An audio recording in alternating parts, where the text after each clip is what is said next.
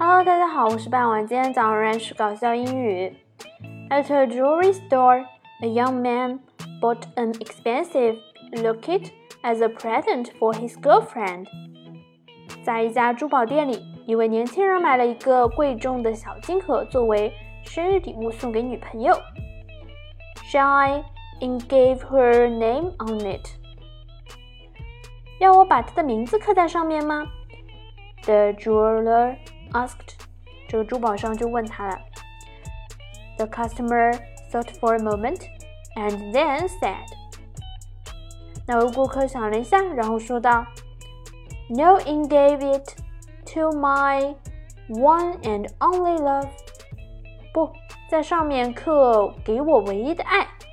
That way, if we ever break up, I can use it again。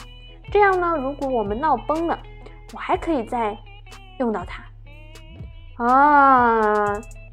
这顾客想着，如果跟现女友分手了的话，现女友变成前女友，那他可以去找下一任女朋友，还可以用这一个东西。嗯，想的真美。如果我是女朋友，我知道他有这一个行为的话呢，我肯定是要么不把小金盒还给他，要不然就是把小金盒扔掉。好了，在最后。